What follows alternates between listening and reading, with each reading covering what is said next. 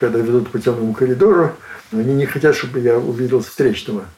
И у них совершенно натренированный э, язык, они щелкают. И они заводят в такие пристеночки круглые и ставят меня лицом к стенке и проводят постороннего, чтобы мы друг друга не видели. Это Солженицын еще писал в сталинские времена, то есть техника это было давно разработано. Привели меня из тюрьмы в следственный отдел. В следственном отделе была комната. Вертухай открыл ключом эту комнату, меня посадили туда, и через пару минут открывается дверь, и приходит Дина Исаковна. Подарок, праздник такой.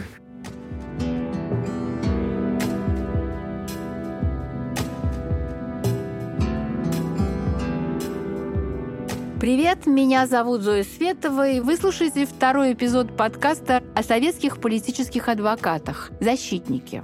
Наши герои – юристы, которые не боялись браться за дела советских диссидентов, потому что соблюдение закона и прав человека было для них важнее, чем их собственная карьера. В первом эпизоде подкаста мы говорили о Софье Васильевне Калистратовой – Сегодня наша героиня Зина Исаковна Каминская, наверное, самый знаменитый адвокат, защищавший диссидентов в советское время.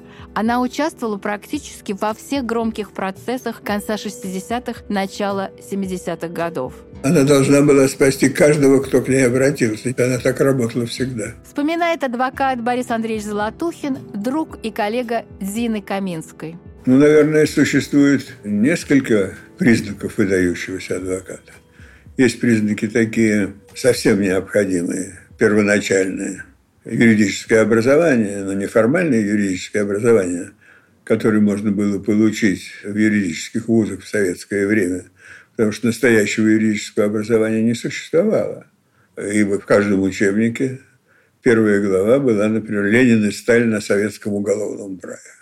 Ленин и Сталин на советском колхозном праве, гражданском праве и так далее. Для того, чтобы быть хорошим адвокатом или просто адвокатом, или настоящим адвокатом, надо было как-то получить понятие о настоящем праве. Я думаю, что здесь Дине Исаковне повезло, потому что отец ее был юрист еще до революционной закваски. Он был специалист в области гражданского права. Но это и есть самое настоящее право. И уже одно это делало ее выдающимся из общего числа юристов. Ну, природный ум – не вредное дело для адвоката, а острый ум для выдающегося адвоката, наверное, тоже необходимое качество. Она этим обладала вполне. Она с юности оказалась в очень хорошем обществе молодых поэтов, компании Павла Когана, Давида Самойлова. Отсюда ее интерес к литературе, отсюда ее познание в литературе, отсюда ее общая культура высокая, что, конечно, привлекало к ней внимание. Она очень выделялась в адвокатуре на фоне московских адвокатесс. И не последнее качество – умение разговаривать. Адвокат – это человек публично выступающий. И надо признаться, что довольно трудно быть успешным адвокатом – если ты не вызываешь общую симпатию. Нужно понравиться слушателям, нужно обаять слушателям. Вот это женское человеческое обаяние Дене Исааковне было присуще в высшей степени. Она не заискивала перед судом, но ее появление в суде всегда сопровождалось тем, что вот пришла адвокат, которому можно верить. И человек, наделенный такими качествами, и, естественно, культурой, и еще увлеченный своим делом выступает перед судом, тогда появляется выдающаяся защита. Я очень люблю адвокатскую работу.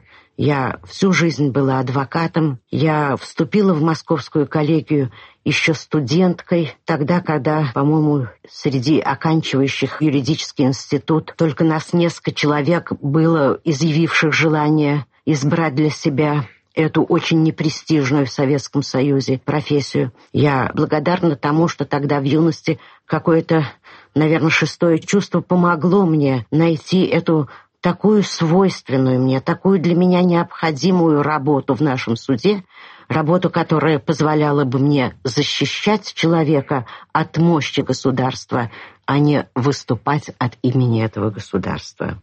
Вы слышали голос Дины Каменской, который читает отрывок из своей книги «Записки адвоката». Это запись «Радио Свобода». Я обязана сказать, что в 2019 году «Радио Свобода» было внесено Минюстом России в реестр иностранных агентов. В другом интервью тому же «Радио Свобода» 8 ноября 1977 года Дина Каменская говорит. Я вам должна сказать, что наше ведь э, законодательство, оно совсем неплохое. И наш процессуальный кодекс, он тоже неплохой. Он гарантирует очень много прав человеку. Но вот пренебрежение, традиционное пренебрежение к закону, оно не только по политическим процессам, оно вообще свойственно нашему правосудию. И в этом огромная сложность защиты, потому что очень часто и суд, и э, следствие видят э, в адвокате человека, который мешает им работать именно тем, что он требует этого неуклонного соблюдения закона и следит за ним. Ведь и вот я вспоминаю сейчас о Льве Абрамовиче Юдовиче, я вспоминаю о деле, в котором мы с ним вместе участвовали, в котором мы гордимся больше всех проведенных нами дел. Это дело там по обвинению двух мальчиков в убийстве Дина Каменская говорит о так называемом деле переделкинских мальчиков. Это уголовное дело, в котором она участвовала вместе со своим коллегой, адвокатом Львом Юдовичем. Это дело мы вели с ним три года мучительно, подвергаясь таким оскорблениям, таким гонениям, таким подозрениям со стороны следствия и суда, всяким провокациям. Вообще ужасное что-то. В июне 1965 года в деревне Измалково, недалеко от писательского поселка Переделкино, пропала 14-летняя школьница Марина Костоправкина. Через несколько дней ее труп нашли в местном пруду. Экспертиза установила, что девочку изнасиловали, а потом утопили. Через год писательская общественность возмутилась, что следствие никак не может найти убийцу Марины, и пожаловалась на это в ЦК КПСС. Следователь сразу же арестовал двух 16-летних школьников Алика Бурова и Сашу Кабанова, которые последними видели Марину Костоправкину. Хотя на самом деле там могли быть и другие подозреваемые. Рядом с прудом находилась дача Семена Буденова, которую ремонтировали солдаты ближайшей воинской части. Я говорю, вы же прекрасно знаете, что это не ребята. Это же смешно. Юсов следователь был. Он мне сказал, кто бы ни сделал, мне надо закрыть это дело. А суд пусть разбирается. Вы слышали голос Галины Буровой, сестры одного из обвиненных мальчиков, Алика Бурова. Ни Алика, ни Саши Кабанова уже нет в живых. Но Галина Бурова знает много подробностей этого дела, потому что она была на всех заседаниях суда. Именно она нашла для своего брата адвоката Льва Юдовича. К тому времени оба мальчика уже признали свою вину под давлением следователя. Ночью, говорит, э, ну, голый, холодно, говорит, в подвале. Будет, дает папирос там покурить и начинает. Если говорю, что не виноват, то это самое. Били. А когда был суд, Алька, последнее слово ему ждали. Он говорит, что я могу вам сказать? Тяжело, говорит, сидеть, когда виноват, а когда не виноват, вдвое. И все, больше ничего не сказал. Галина Бурова вспоминает, как адвокат Лев Юдович согласился защищать ее брата Алика. Необыкновенный дядька, высокий, круглолицый такой, лицо прям белые-белые волосы, вот такие черные волнистые. Он у меня до сих пор, я вот мужа умер, я его забыла, а вот Лев Абрамович прямо в глазах у меня стоит. Ну, я зашла к нему. Ну, ты мне рассказывай, я посмотрю, виноват или не виноват. Рассказывала, рассказывала. Он говорит, кто ведет Я говорю, Юсов. Да на кой он мне черт нужен? Я не буду с ним связываться. Нет. Я говорю, ой, ну что же мне делать? Он говорит, знаешь, что я тебе скажу? Я тебе не обещаю, что я возьмусь за это дело. Я схожу, посмотрю, что это. Вот, потом звонит. Подойдешь ко мне на прием. Я пришла, и он мне говорит, я за это дело берусь. Я понял, что ребята не виноваты, но здесь такое, говорит, в нашей деревне сейчас 100 человек не живет. А там, говорит, 10 томов, что ли, там столько написано. Ты ему что-нибудь подписывала? Я говорю, какой так подписывала? Юсов, следователь, он что делал? Вот пишет, составляет акт, строчку оставляет ниже пишет, пишет, строчку не дописывает, а потом вписывал все. Для защиты второго мальчика, Саши Кабанова, Юдович привлек к делу адвоката Дину Каминскую. Она была невысокая, Очень симпатичная женщина курила, одну за одной курила. Жгучие черные, на прямой пробор, пучочек. Губы ярко-ярко красные, очень красивые. Нам так повезло, что Дина, что Лева такие красивые были. Но он говорил, конечно, ой, как бывало встанет, ой, какой же он когда в дело вступили адвокаты Каминская и Юдович, мальчики отказались от признательных показаний. Но, несмотря на все попытки адвокатов доказать, что они невиновны, Московский городской суд приговорил обоих к 10 годам колонии. Мне Лёва все время говорил, не нервничай, ребята не виноваты. Не виноваты. До последнего будем подавать в суды, дойдем до первой инстанции. В процессе было очень много нарушений не только со стороны следствия, но и со стороны суда. Вот как рассказывает об этом Дина Каминская. Прямые упреки в том, что мы настраиваем наших подзащитных, подговаривали их отказаться от э, признания. Они Адвокат имеет право в любое время на свидание своим подзащитным. Но в процессе суда нас вообще лишили этой возможности, все для того, чтобы мы на них не влияли. Все наши многочисленные заявления в этом отношении воспринимались как попытка вот помешать суду разобраться в этом деле. И только в 1969 году, через три года после ареста мальчиков, Верховный суд их оправдал, как и обещал Галине Буровой Лев Юдович одно из самых успешных дел. Такие дела бывали очень редко. О процессе над переделкинскими мальчиками вспоминает адвокат Борис Андреевич Золотухин. Там многое сошлось. Во-первых, переход общественного обвинителя на сторону защиты.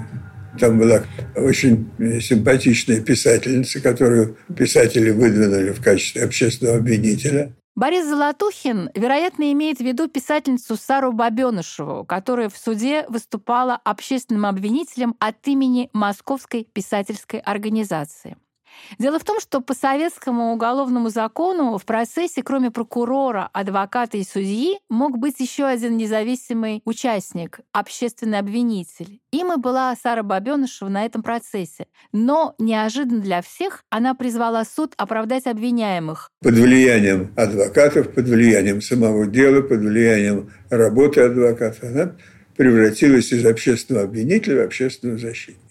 Такова была сила той работы, которую проделала Дина Исаковна и Юдович. Был и еще один необычный для советского суда момент. Поскольку следователь Юсов фальсифицировал все дело, и в первых признательных показаниях мальчиков, и в показаниях понятых, выезжавших вместе с ними на место преступления, были существенные противоречия, адвокаты просили судью Верховного суда Петухова выехать вместе с ними в деревню Измалково. Судья в этом ходатайстве отказал. Но уже после приговора, случайно встретившись с Диной Каминской в Верховном суде, Иван Петухов ей рассказал, что на самом деле все таки он съездил в Измалково, увидел там все своими глазами и понял, что подсудимые невиновны. В таком деле без настоящего судьи приговора бы не было. Такой успех адвокатуры, конечно, мог быть только когда появлялся неординарный судья. Это большая редкость когда такое дело кончается так, как кончилось наше,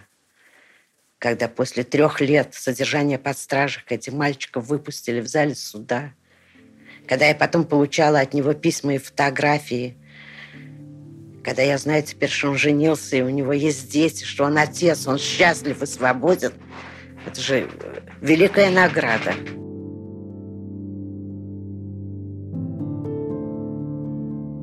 Если дело переделкинских мальчиков было пусть редким, но все же успехом, то политические дела, которыми вскоре стала заниматься Дина Каменская, выиграть было просто невозможно.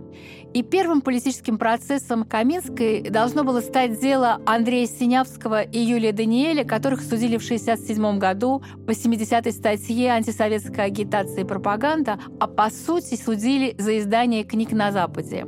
И несмотря на то, что Лариса Багарас, жена Юлия Даниэля, заключила с адвокатом Каминской договор, коллегия адвокатов не разрешила ей участвовать в этом процессе.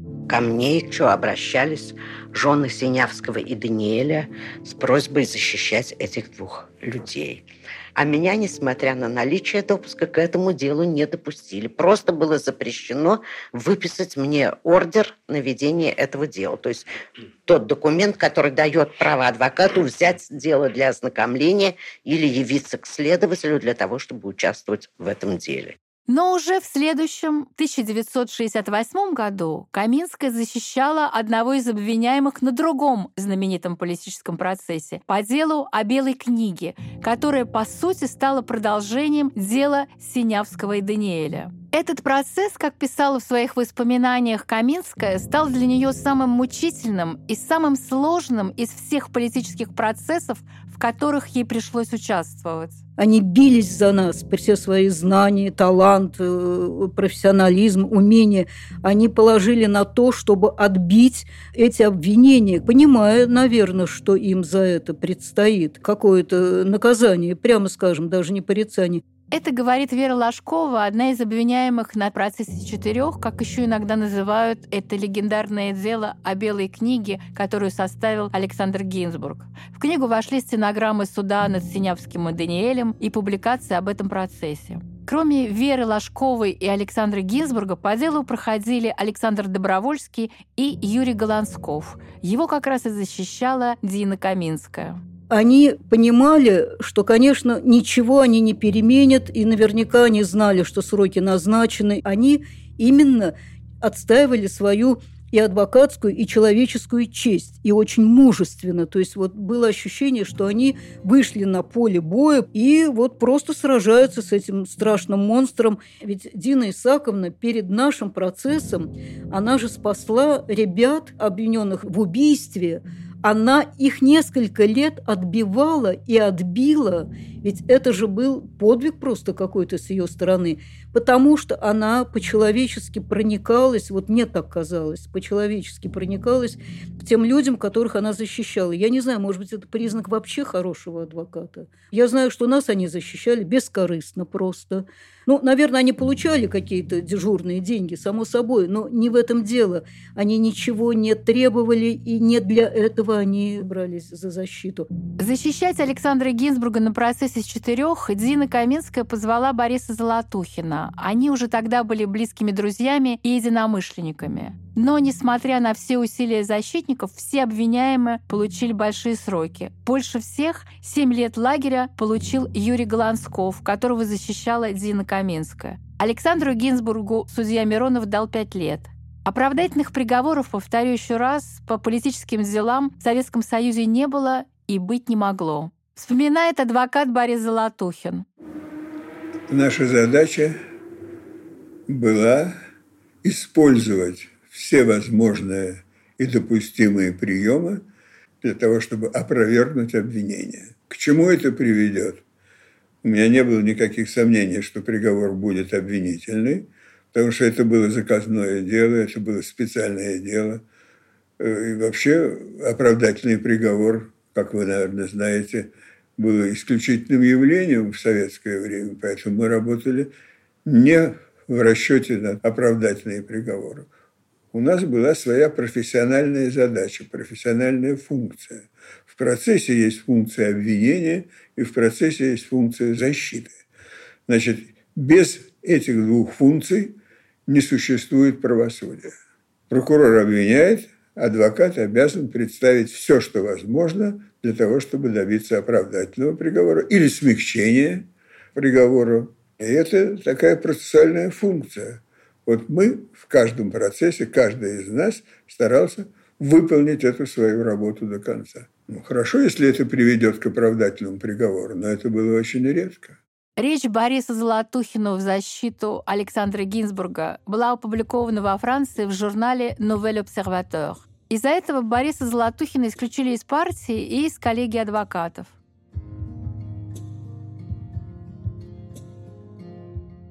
А следующим делом Зины Каменски стал процесс участников демонстрации 25 августа 1968 года. Они протестовали против ввода советских войск в Чехословакию. На скамье подсудимых оказалось пять человек. Адвокат Каменская защищала Павла Литвинова и Ларису Богораз. В этом деле, как ни в одном другом, я полностью разделяла взгляды подсудимых. Так же, как они, я считала вторжение в Чехословакию агрессией и оккупацией, писала Дина Каменская в своих воспоминаниях «Записки адвоката». Всем было известно, что она одна из лучших московских адвокатов. Замечательная женщина. Вот представь себе, она маленького росточка, в половину, наверное, меня, полтора метра и какое-то внутреннее железо. Логика абсолютно. Она не, не говорит ни одной фразы, в которой нет полностью законченной логики. О Дине Каминской вспоминает ее подзащитный советский диссидент и участник августовской демонстрации 1968 года Павел Литвинов. Она была красива, привлекательна и так далее, но мне не было ни доли кокетства, ни доли претензий, чего бы то ни было. Это всегда было заметно. Вот. И э, каждый раз, когда я видел Дусю, ее звали, Дина Исаковна Каменская, ты просто радовался ее улыбке, ее ровному, уверенному отношению к жизни, благородству. Она, она не, не считала себя и не была революционеркой и диссиденткой. Вот, но она считала, что у нее есть профессия адвоката, и долг адвоката сделать все возможное по закону Э, чтобы освободить э, обвиняемого, чтобы доказать, что он, что он невиновен. Или, по крайней мере, показать, что его вина не такая большая. Основных политических статей, по которым адвокатам приходилось вести дела, было две. 70-я – антисоветская агитация и пропаганда, проводимая в целях подрыва или ослабления советской власти, или распространение в тех же целях клеветнических измышлений, порочащих советский государственный и общественный строй – и статья 190 прим. Систематическое распространение в устной форме заведомо ложных измышлений, порочащих советский государственный и общественный строй, а равное изготовление или распространение в письменной, печатной или иной форме произведений такого же содержания. Защищать обвиняемых по этим политическим статьям могли только те адвокаты, которых допускала коллегия, но даже адвокаты, у которых был допуск, не всегда соглашались участвовать в таких политических делах. Не так много адвокатов были готовы защищать таких, как мы, потому что это была такая дилемма. Либо защищать нас твердо, как положено по закону, и нас все равно не освободят, но им, им скажут, что вы становитесь на сторону нарушителей закона, и они могут потерять работу. Сейчас, может, они зарабатывают то, что есть частной собственности, масса других вещей. Э, в то время, так сказать, им мало чего можно было, было найти. То есть кончалась карьера. Поэтому э, должен быть человек достаточно смелым. Они показывали, что советская власть нарушает их собственные законы. Потому что если адвокат не потребует оправдания политическому заключенному, то грош цена этого адвоката. После процесса над демонстрантами, которые протестовали против ввода войск в Чехословакию, Юлий Ким написал песню «Адвокатский вальс» и посвятил ее Софье Васильевне Калистратовой и Дине Исаковне Каминской. Кусочек этой песни мы уже слушали в конце прошлого эпизода нашего подкаста. Вот как сам Юлий Ким рассказывает, о чем эта песня. И я там попробовал это изобразить, на что надеялся адвокат, по-настоящему защищая заведомо обреченного человека, и поэтому там есть это рассуждение. Серьезные взрослые судьи со светом правды и справедливости в глазах. А не могут же они посылать человека за правду в Сибирь. И вот, вот на это якобы рассчитывали наши адвокаты. Серьезные взрослые судьи седины, морщины, семья. Какие же это орудия? Такие же люди, как я. Ведь правда моя очевидна, Ведь белые нитки видать. Ведь людям должно ж быть стыдно Таких же людей не понять я понимаю, что это мое воображение, потому что ни Софья Васильевна, ни Дина Исааковна ни на что это не, не, не надеялись, не рассчитывали. Они просто исправно выполняли свою профессиональную службу, свой долг и изо всех сил стараясь обойти все коварные крючки и юридические зацепки, на которые цеплялось обвинение и суд вместе с этим обвинением. Победить государство на политическом процессе было практически невозможно. И тем не менее, было очень важно, что говорил и как вел себя адвокат во время этих судебных процессов. Адвокаты не могли ничего, и они одновременно могли все.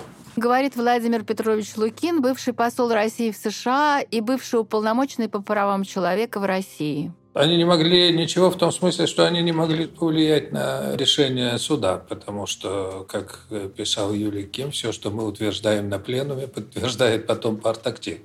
Там, там никуда не денешься. Что им предписали, то они и назначат.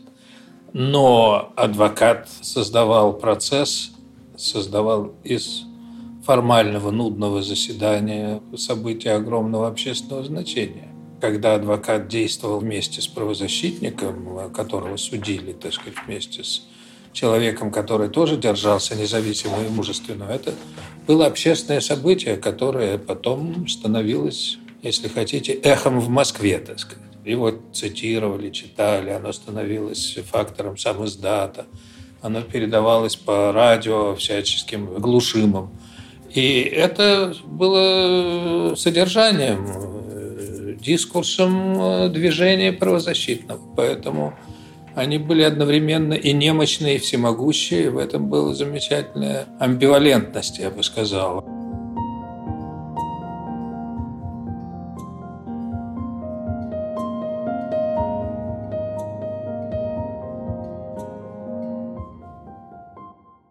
Я проиграла в этой битве с советским правосудием проиграла в споре о том, имеют ли граждане СССР право на публичное выражение своих мнений, имеют ли они право на демонстрации.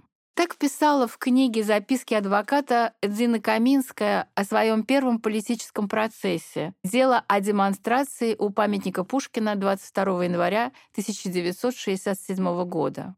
В той демонстрации участвовало 50 человек. Все они требовали свободы политзаключенным и пересмотра 70-й статьи Уголовного кодекса, которая, как они считали, противоречила Конституции. Дина Каминская защищала организатора этой демонстрации Владимира Буковского. Тот процесс закончился для него максимальным наказанием – тремя годами колонии. Когда я впервые вот пришла к Володе Буковскому, он моя слабость и моя любовь, и его мужеством я никогда не переставала восхищаться. Когда я впервые пришла к нему, и он с большим недоверием отнесся к пришедшему к нему адвокату, я ему тогда сказала, что мы решим, буду ли я вас защищать после того, как я прочитаю ваше дело. Потому что если я по материалам дела увижу, что вы не виноваты, я это слово в суде произнесу. Если же по закону вы действительно совершили какие-то преступные действия, я вам об этом в беседе скажу. На эти условия он согласился. Я его защищала. Я считала, что наш закон не запрещает демонстрации. Я сказала об этом в суде Московском городском, в котором я его защищала. Я об этом говорила в Верховном суде. Ну, нужно сказать, что я, к сожалению, осталась в одиночестве в этом процессе Буковского, что мои коллеги меня в этой позиции не поддержали. Но если можно говорить о своих заслугах, я это дело считаю своей заслугой. А на последнем политическом процессе, в котором Каминская выступала как адвокат, она защищала активиста крымско-татарского движения Мустафу Джамилева и поэта Илью Габая. Жемелев и Габай обвинялись в изготовлении и распространении открытых писем и документов о положении крымских татар в Советском Союзе. Вот как писала об этом деле сама Дина Каминская. Когда в сентябре-октябре 1969 года я знакомилась с 20 томами следственных материалов, я поняла, что мне предстоит самая сложная для политических процессов линия защиты. Это когда нет спора по доказанности фактов, а правовой спор перерастает в спор политический. Дело начало слушаться в Ташкентском городском суде 12 января 1970 года. Вспоминает Юлий Ким, он был свидетелем защиты на этом процессе. Илья Габай был по профессии педагог, очень талантливый поэт, потрясающий преподаватель. И все ученики во всех школах, где он успел побывать, а он таки успел, ходили за ним стадами. Настолько он был обаятелен человечески. И настолько он был доступен всем возрастам. Для него э, всякого рода несправедливость, особенно социальная, была невыносимой. И он, конечно, как только возникло это диссидентское движение правозащитное в нашем обществе в 60-е годы, немедленно к нему примкнул. Он составлял и подписывал всякого рода петиции, протестные. Вот поэтому Габай оказался в суде за его активную помощь крымским татарам. Э, Мустафа Джамилев шел уже на третью или на четвертую ходку. И Илью пристегнули к Мустафе и судили его в Ташкенте. А поскольку надо было каких-то свидетелей звать, то позвали в качестве свидетелей нескольких человек, вот меня в том числе, из Москвы. По-моему, это было первое мое выступление на суде в качестве свидетеля. Понятное дело, что я говорил о Габае только лестные слова и комплименты. И был какой-то маленький эпизодик, когда я что-то я споткнулся в ответе на какой-то очень простой вопрос – и тогда я помню, что Дина Исаковна мне повторила этот вопрос так, чтобы я понял, что как надо на него отвечать в пользу Ильи. Так что вы можете подтвердить, что он всерьез увлекался литературой. Что-то в этом роде. И я, спохватившись, да, да, конечно, да, конечно, да, увлекался, да, всерьез. И я запомнил свою глубокую благодарность, что я все-таки благодаря ей не обмешулился, что называется, на этом суде. Судья Ташкентского городского суда Писаренко приговорил Мустафу Джамилева и Илью Габая к трем годам колонии. Кроме того, он написал частное определение в отношении адвоката Каминской. Цитирую. Адвокат Каминская в открытом судебном заседании утверждала, что каждый человек может самостоятельно мыслить, что убеждения и мнения не могут повлечь за собой уголовной ответственности, и на этом основании она просила об оправдании подсудимых. Президиум Московской коллегии адвокатов на основании этого частного определения судьи в свою очередь вынес Дине Каменской взыскание за то, что она, цитирую, «не выявила свою гражданскую позицию и не осудила взглядов своих подзащитных». Из коллегии ее тогда не исключили, но лишили допуска к ведению политических дел. Дина Каминская восприняла это как первое предупреждение. Потом была демонстративная слежка за ней. И, наконец, третье предупреждение – обыск. Вот как об этом рассказывает сама Дина Каминская. Я могу смело утверждать, что, собственно, настоящий обыск был раньше – они знали, где что лежит. Они знали прекрасно, где что находится. Они практически ничего не искали. Когда они взяли при нас рукопись радиоприемника, и возглавлявший это, этот обыск следователь спросил, все ли здесь, то второй ответил, нет, остальные листы в спальне а в спальню никто еще из них не заходил. Поэтому мне было достаточно услышать эту фразу, чтобы понять, что все они были здесь, что все они прекрасно знали. Вся эта комедия просто была произведена с целью подавления нашей воли, но должна вам сказать, что мы оба достаточно профессионально сильны, чтобы не растеряться и спокойно пережить все эти неприятные часы. Во время обыска была изъята рукопись книги о коррупции в Советском Союзе, которую написал муж Каминской Константин Симис. На него было заведено уголовное дело. А саму Дину Каменскую в 1977 году все-таки исключили из коллегии московских адвокатов. Мне было предъявлено письмо, подписанное прокурором города Москвы Мальковым. Там говорилось о том, что у нас было обнаружено большое количество клеветнической антисоветской литературы, что была обнаружена рукопись, написанная моим мужем. Говорилось о том, что мы встречались с иностранными корреспондентами, причем не постеснялись даже привести подобного рода довод, по-моему, невозможный вообще для профессионалов-юристов. Было сказано так, что мы были знакомы и встречались с журналистами Френдли и Оснес, которые являются агентами ЦРУ, и в скобках смотри литературную газету. После этого мне было предложено оставить Московскую городскую коллегию адвокатов. Ей запретили заниматься ее профессиональной деятельностью. Вспоминает Владимир Лукин. Ну, сначала там, как обычно, там доступ к секретным материалам и так далее, и так далее. Потом запретили доступ. И после этого она стала консультировать, так сказать, всех правозащитников, которые попадали в трудную ситуацию. Вот, и да, перед ней выбор поставили. Либо оставаться здесь и рано или поздно разделить участь ведущих правозащитников, либо уезжать. Каждый выбирал по-своему, они выбрали так. Жизнь пошла таким образом. Допросы. Потом была лишена возможности работать я. А потом мне совершенно недвусмысленно было сказано, что если мы уедем, то мы уедем быстро. Если мы не уедем, то будут судить. Причем будут судить Константина Михайловича по статье 70 -й.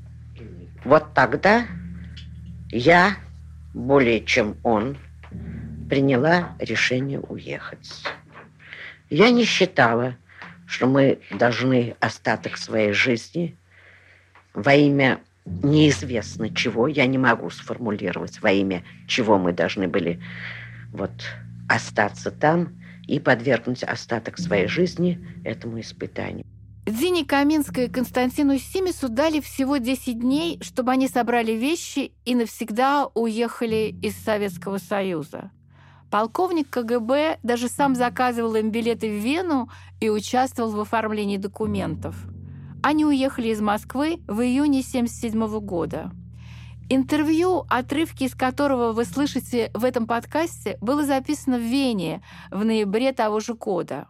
Вскоре Дина Каменская и Константин Симис переехали в США. В эмиграции они вели правозащитные передачи на радиостанциях «Свобода» и «Голос Америки», а также участвовали в деятельности Московской Хельсинской группы. Вся моя работа – это борьба за права человека. Борьба за правосудие – это борьба за то, чтобы права человека соблюдались. Я, которая в начале своей профессиональной деятельности считалась очень рациональным и разумным адвокатом, потом стала ужасно эмоциональным. И те слова, которые много лет стеснялись произносить в Советском суде, слова о милосердии, о сожалении, о гуманности, ведь это слово «гуманность», оно вообще изгонялось из нашего лексикона. Я их неизменно из года в год повторяла, и мне кажется, что и это иногда производило впечатление, и дела кончались значительно лучше, чем, может быть, если бы я этого не говорила. Я дала себе давно слово, что я не буду бояться. Это произошло много лет тому назад, и я не считала для себя нравственно возможным, понимая все то, что может со мной произойти, и ожидая любых последствий, и даже более тяжких, чем наступили, я не считала себя возможным вот от мысли того, что это может мне грозить, отказаться от защиты. Вот мне кажется, что моя нравственная позиция, она и политическая позиция. Она позиция свободного человека. Мне э, те люди, которых я защищала, были близки в этом отношении. Хотя иногда между нами были большие разногласия в методах каких-то там, способах, которые они избирали. Но я понимала, что ими руководят очень высокие мотивы, что они нравственно чистые люди, что они действительно боролись за то, что мне близко, понятно и к чему я тоже внутренне стремилась. Конечно, если бы я не разделяла этой мысли, я, наверное, бы не могла быть хорошим политическим адвокатом. Мне все-таки кажется, что я была хорошим адвокатом. Мороз трещит, как пулемет трещит над полем боя, И пять машин, как пять собак, рычат и жаждут крови, И добровольный опервзвод стоит уже конвоем, Им только знак, а знак и так сорваться на готове. Тут за стеною ставит суд закона вне закона, Корреспонденты в стороне внимательно нейтральны, И горстка граждан жмет суд, как зэки в центре зоны, Пришли за правду поронять и крест принять опальный, На тысячу академиков и член корреспондентов, На весь наобразованный образованный, культурный регион. Нашлась лишь эта горсточка больных интеллигентов, Слух высказать, что думает здоровый миллион. Это был второй эпизод подкаста о знаменитых советских адвокатах «Защитники», посвященный Дине Каминской. И заканчивается он еще одной песней Юлии Кима «Мороз трещит, как пулемет». Эту песню он сочинил во время так называемого «процесса четырех» суда над составителями Белой книги, в котором принимала участие Дина Каминская. Герой следующего, третьего эпизода – адвокат Семен Ария.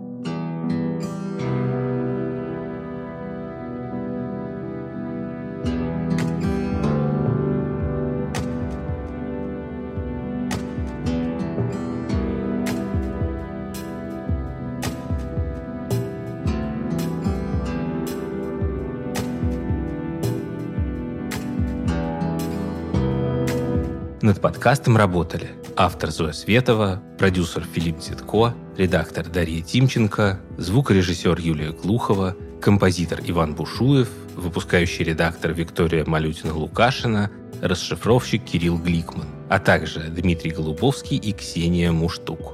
Мы благодарим Ивана Толстого, Маргариту Басенко и студию звукозаписи Epic Production за помощь в создании этого подкаста.